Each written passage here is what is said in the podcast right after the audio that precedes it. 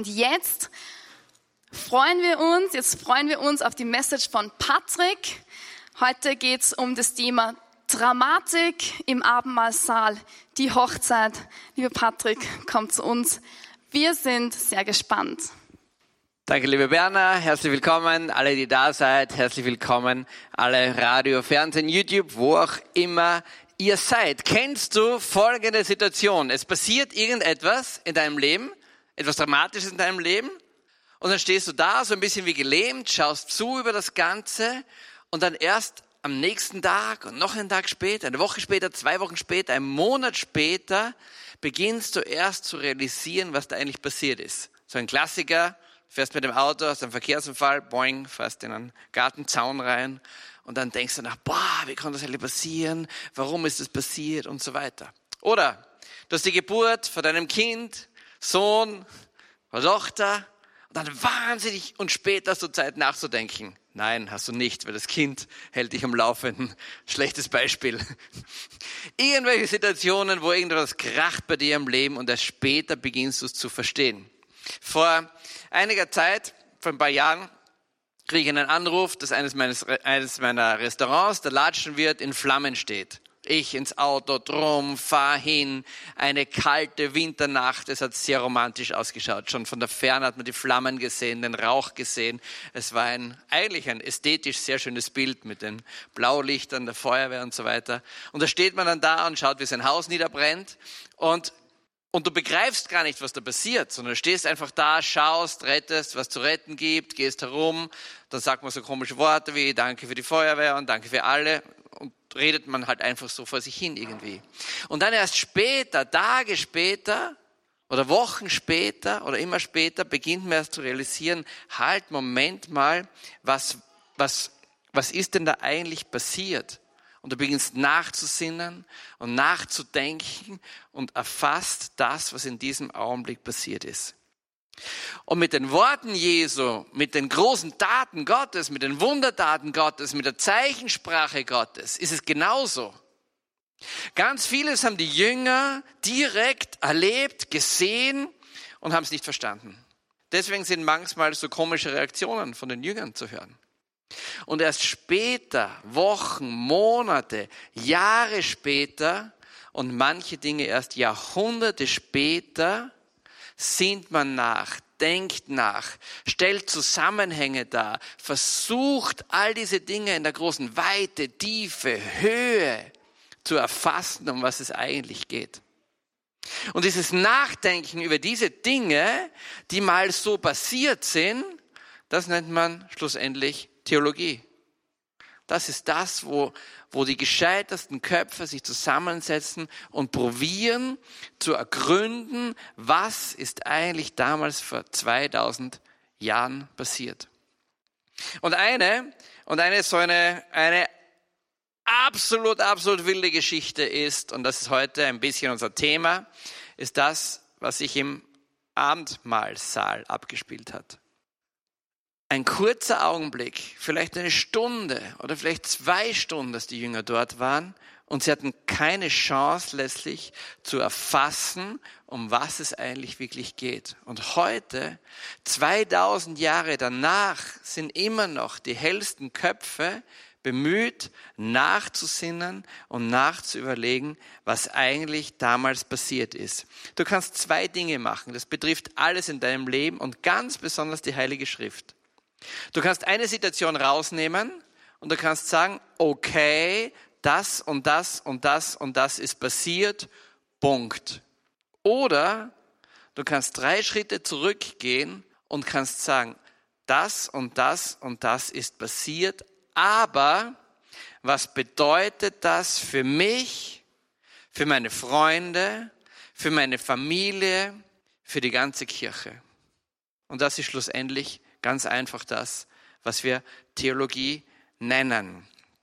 Und es geht gleich los und ich starte heute wirklich eine wilde, in eine wilde Sache hinein und bitte gleich um ein großes Herz, großmütiges Herz. Das Thema und das, der, der, der Impact, der vom Abendmahlsaal ausgeht, ist so enorm wichtig für alle Kirchen, für alle Gemeinden, für alle schlauen Köpfe dieser Welt, dass Kriege geführt worden sind zu dem Thema, was dort in diesem Abendmahlsaal passiert ist. Und ich näher mich heute von einer vielleicht für dich ganz unerwarteten Richtung an dieses Geschehen an, nämlich aus der Sicht der Jünger. Und ein Jünger hat weder gewusst, ob das Realpräsenz ist, ob das dieses ist, ob das wirklich eine Wandlung ist, was da wirklich passiert ist. Das hat der Jünger damals alles nicht gecheckt. Sondern die Jünger kamen aus ihrer Kultur und sie kamen zusammen in diesen Abendmahlsaal.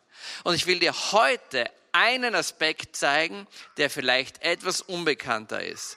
Das Abendmahl, die Eucharistie, Eucharistie ist diese Danksagung, Danksagung, dass Gott Mensch geworden ist und dich und mich erlöst hat. Dieses Thema ist so Bibelwort, Theologie und mystisch durchdrungen wie nichts auf dieser Welt. Und ich näher mich heute ganz einfach aus der Sicht von zwölf Jungs aus Israel, aus Judäa und wie die die ganze Sache erlebt haben. Was ist der Kontext? Der Kontext ist das.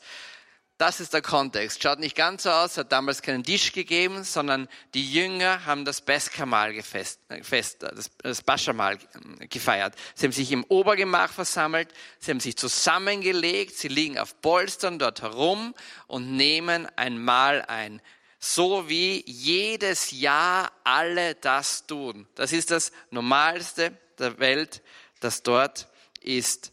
Und dann sagt Jesus, beginnt zu sprechen davon und sagt, hey liebe Leute, ich sage euch jetzt eins, das ist das letzte Mal, dass ich, der Menschensohn, dass ich, Jesus, das ist das letzte Mal, dass ich dieses dieses Mal einnehmen werde und ich werde es erst wieder einnehmen, wenn ich wiederkomme in Herrlichkeit. Wumm. Ich werde es erst wieder einnehmen, wenn das Reich Gottes krachwumm vollendet ist.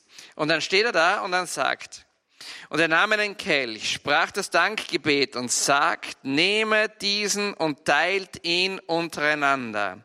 Denn ich sage euch, von nun an werde ich nicht mehr von der Frucht des Weinstocks trinken, bis das Reich Gottes kommt. Und er nahm Brot, sprach das Dankgebet, brach es, reichte es ihnen mit den Worten. Das ist mein Leib, der für euch hingegeben wird. Tut dies zu meinem Gedächtnis. Deswegen tun wir das heute. Ebenso nahm er nach dem Mahl den Kelch und sagte, dieser Kelch ist der neue Bund in meinem Blut, das für euch vergossen worden ist. Cut. Und wir steigen jetzt in drei unterschiedliche Bereiche ein. Erster Bereich ist der folgende. Ich, Patrick, habe ein wunderbares Händchen für, für Bärchen. Wenn ich einen sehe und dann sehe ich einen anderen, dann weiß ich irgendwie, die passen zusammen. Das Problem ist manchmal, die glauben es mir nicht. Entweder glaubst der eine total und der andere gar nicht oder umgekehrt oder keiner glaubt es mir. Aber ich habe, ihr müsst das glauben, ich habe wirklich ein gutes Händchen. Barship ist nichts gegen mich. Und ich habe in meiner Karriere als Couple Maker, ich weiß nicht wie viele Paare schon zusammengebracht und eine, ein ganzer Haufen ist bis heute überglücklich verheiratet. In letzter Zeit bin ich irgendwie nicht mehr so gut. Aber ich glaube, ich glaube, das liegt am Barship, weil Barship macht das noch besser als ich. Und warum bin ich so gut? Ich habe so einen Blick. Ich, ich, ich, ich schaue die Leute an und ich glaube, ich sehe mehr, als die Person selber in dem Augenblick sieht. Ich sehe da mehr drinnen, wie die Person eigentlich ist und zu wem sie gut dazu passen kann. Und es geht ganz oft uns auch so, dass wir uns selber im Weg stehen und uns selber irgendwie so verkanten und irgendwie nicht richtig in die Gänge kommen. Und dann braucht es manchmal einen, der sagt, hey Bursche, das ist genau die richtige für dich. Und ich sage, nein, ist sie nicht, doch, ist sie, nein, ist sie nicht, doch. Und dann schubst du wen rein und plötzlich geht's. Zack, brack, geheiratet, Kinder, alle glücklich. Ja, das geht, das geht. Nicht immer, nicht immer. Ich bin auch gescheitert, aber ganz, ganz, ganz oft klappt das. Liebe Leute, wie läuft eine Hochzeit zur Zeit Jesu ab? Wie haben Jünger Jesu eine Hochzeit erlebt? Das geht folgendermaßen. Da wächst ein wunderschönes junges Mädel heran, die Augenweide, der Augenstern des Vaters wächst heran. Und dann kommt diese junge Frau in einen Zeitpunkt, wo es gut wäre, jetzt zu heiraten. Was passiert? Papa spielt Barship. Papa geht und schaut, wo würde ein Bräutigam gut passen für meinen Augenstern. Wer könnte zu meiner Tochter gut dazu passen? Und dann kommt der Papa und bringt den ersten Vorschlag. Und dann sagt die Tochter, uh -uh. Dann sagt der Papa, Mist. Dann holt er den nächsten. Und die Tochter sagt wieder, uh -uh. Papa sagt Mist. Und das geht so eine Zeit lang dahin und irgendwann mal ist es der Richtige. Und dann passiert Folgendes. Dann gibt es so etwas wie ein Verlobungsmahl. Und das schaut so aus. Da sitzt die Tochter auf der einen Seite und der werbende zukünftige Bräutigam auf der anderen Seite. Und dann kommt es zu einer Situation, die ganz besonders ist. Dann nimmt der werbende, hör gut zu, der werbende Bräutigam nimmt den Kelch, füllt ihn mit Wein und reicht ihn hinüber zur eventuellen zukünftigen Ehefrau. Und dann ist der tragischste Augenblick im Augenblick eines Brautwerbers.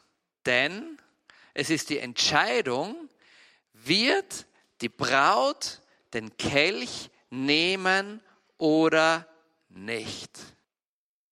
Die Ehen zur Zeit Jesu waren keine arrangierten Ehen. Das ist kein Ding, wo es Zwangsheirat gibt. Das ist kein Ding, wo politisch irgendwie hin und her geheiratet wird. Sondern der Vater sucht in ganz großer Liebe und größter Weisheit für seine Tochter den passenden Mann. Und die Tochter hat die Freiheit zu sagen, nehme ich oder nehme ich nicht.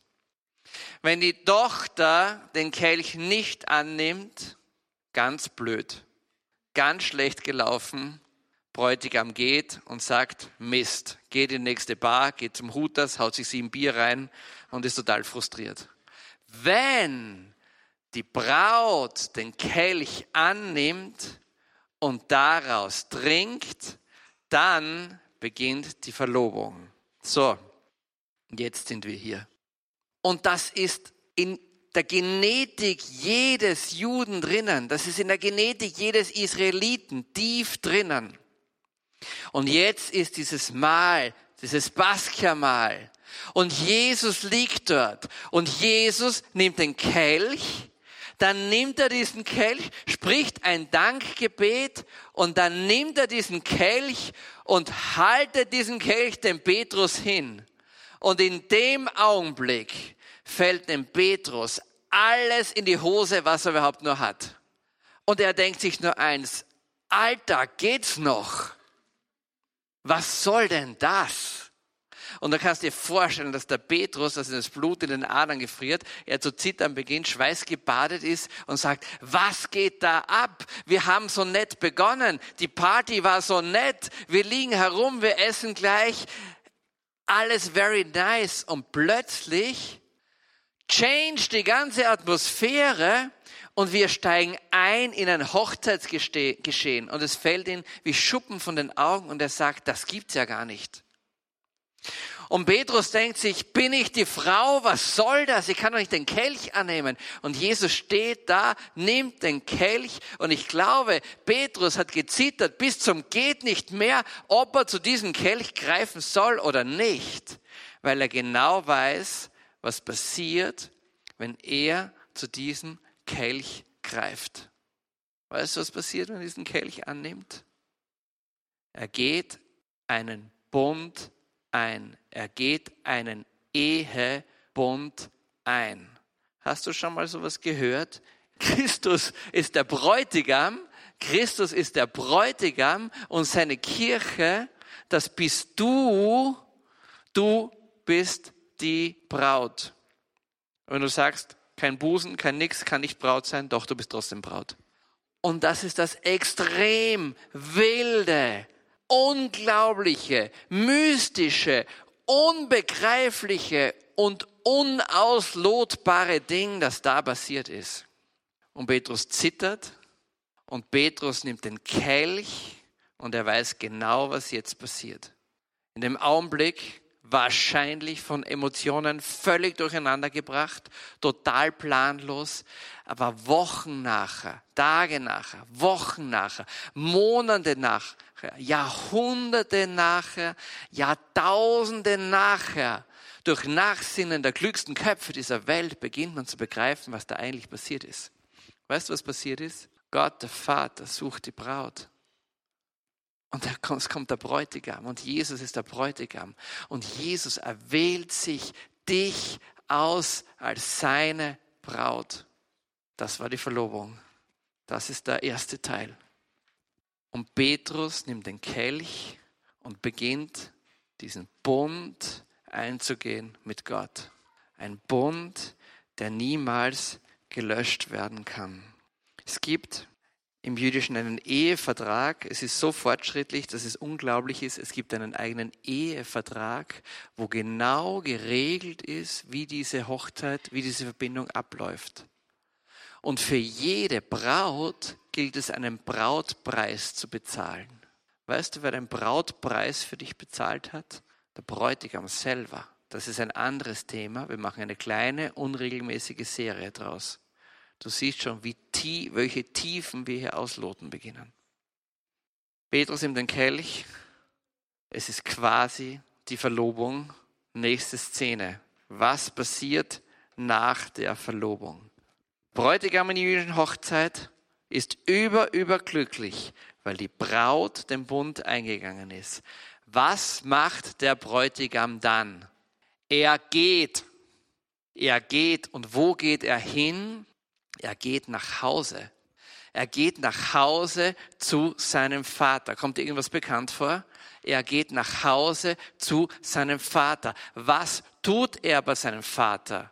Das wirst du nicht erraten. Wenn der Bräutigam nach Hause kommt, beginnt er ein Haus, eine Wohnung, einen Zubau an das Haus des Vaters zu bauen. Warum? Damit er dort seine Familie gründen kann, damit er dort mit seiner Braut einziehen kann. In Johannes 14.2 steht, im Haus meines Vaters gibt es viele Wohnungen. Wenn ich es nicht, wenn es nicht so wäre, hätte ich dann gesagt, ich gehe, um einen Platz für dich vorzubereiten? Ihr sagt, ich gehe, um für dich eine Wohnung zu bauen. Und wenn du dich fragst, was Jesus jetzt tut, jetzt, hier kommt die Antwort. Er baut die Wohnung für dich. Weißt du, wie lange Jesus die Wohnung baut? Weißt du, wie lange ein jüdischer zukünftiger Ehemann die Wohnung baut? Du wirst jetzt sagen, bis sie fertig ist. Nein, er baut sie nicht, bis sie fertig ist sondern er beginnt zu bauen und der Vater des Bräutigams beobachtet ihn, wie er das Haus baut. Und der Vater prüft, ob sein Sohn es schafft, ein gutes Haus zu bauen für die zukünftige Familie. Der Sohn baut und der Vater schaut jeden Tag zu. Und jetzt kommt der absolute Hammer. Weißt du, wann die Hochzeit stattfindet? Die Hochzeit findet in dem Augenblick statt, und jetzt halte ich fest, sie findet in dem Augenblick statt, wenn der Vater sagt, mein Sohn, ich sehe, das wird was, es ist genug, geh und hole die Braut. Der Sohn, der Bräutigam, weiß nicht, wann er heiratet. Die Braut weiß nicht, wann sie heiratet. Alle Freunde rundherum wissen nicht, wann die Hochzeit ist. Nur der Vater vom Bräutigam weiß es. Irgendwelche Fragen? Hast du das schon mal gelesen? Doch jenen Tag und jene Stunde kennt niemand, auch nicht die Engel im Himmel, nicht einmal der Sohn, sondern nur der Vater. Weißt du, wovon hier gesprochen wird? Von der Wiederkunft. Wir sprechen davon, wann kommt der Bräutigam. Alles klar? Siehst du, wo wir hier gehen? Dritte Szene, die Abholung. Jetzt sagt der Vater des Bräutigams, Bursche, jetzt hol sie. Weißt du, was er macht? Er holt sie. Aber er holt sie nicht alleine. Er nimmt Freunde mit. Er nimmt jede Menge Radaudinge mit. Er nimmt Schofars mit. Und weißt du, wann er die Braut holt? Kannst du gleich wieder festhalten. In der Nacht. Und weißt du, wann in der Nacht er die Braut holt? Rund um die Mitternacht holt er die Braut. Ab dem Augenblick, wo die Braut den Kelch angenommen hat und die Verlobung stattgefunden hat, stellt sie eine Öllampe wohin? An ihr Fenster. Damit weiß jeder, diese Braut ist eine Braut und ist vergeben. Das Mädel ist nicht mehr zu holen, die ist vergeben. Der Bräutigam kommt und er kommt in der Nacht und er kommt mit lauten Gedöse und er kommt mit seinen Freunden und er kommt mit dem Schaff, mit dem, mit dem Schofar und er kommt rund um Mitternacht. Und wenn er kommt, weißt du, was er sucht? Das Licht. Und wenn das Licht brennt, dann weiß er, die Braut ist bereit. Wenn das Licht nicht brennt, dann geht er wieder. Hörst du mich? Wenn das Licht nicht brennt, dann geht er wieder. Die Braut hört das Schofar, die Braut hört den Bräutigam, die Braut hört einen großen Radau und die Braut weiß, ich habe jetzt nur ganz, ganz kurz, weil sie in dieser Nacht noch wegzieht. Nichts fünf Tage dort bleiben. Alles ist bereitet. Die Braut ist bereitet. Die Braut wartet auf den Augenblick, wenn der Bräutigam kommt. Hast du irgendwann schon mal ein Gleichnis gehört von zehn Jungfrauen, die auf ihren Bräutigam warten? Fünf davon haben ihre Öllampe brennen, alle haben die Öllampe brennen, aber nur fünf davon sorgen vor und haben genügend Öl. Und dann kommt der Bräutigam für eine lange Zeit nicht. Und dann kommt der Bräutigam und man hört ihn von der Weite rufen. Und fünf geht das Öl aus. Und die anderen fünf haben das Öl. Und die fünfte, wenn das Öl ausgeht, die sagt, gib uns das Öl. Und dann sagen, nein, dann reicht es weder für dich noch für mich. Bräutigam kommt, er sieht, dass das Öl brennt, er geht hinein. Mitten in der Nacht aber hörte man plötzlich laute Rufe. Der Bräutigam kommt, geht ihm entgegen. Das ist das Gleichnis der zehn Jungfrauen. Siehst du diese Dramatik? Siehst du, was sich hier abspielt? In diesem Abendmahlsaal, siehst du, welche enorme Bedeutung dieser Kelch hat. Siehst du, dass das der Dreh- und Angelpunkt ist, egal welche Kirche, egal welche Gemeinde, egal welche Denomination du angehörst, wo auch immer du dran bist. Das ist ein Angelpunkt für dein Leben wir in der katholischen Kirche sagen, dass die Feier, dass die Annahme dieses Kelchs, dass das, dass wir zu diesem Kelch greifen, das ist Höhepunkt und Quell alles christlichen Lebens. Hier dreht sich alles drum. Alles dreht sich drum.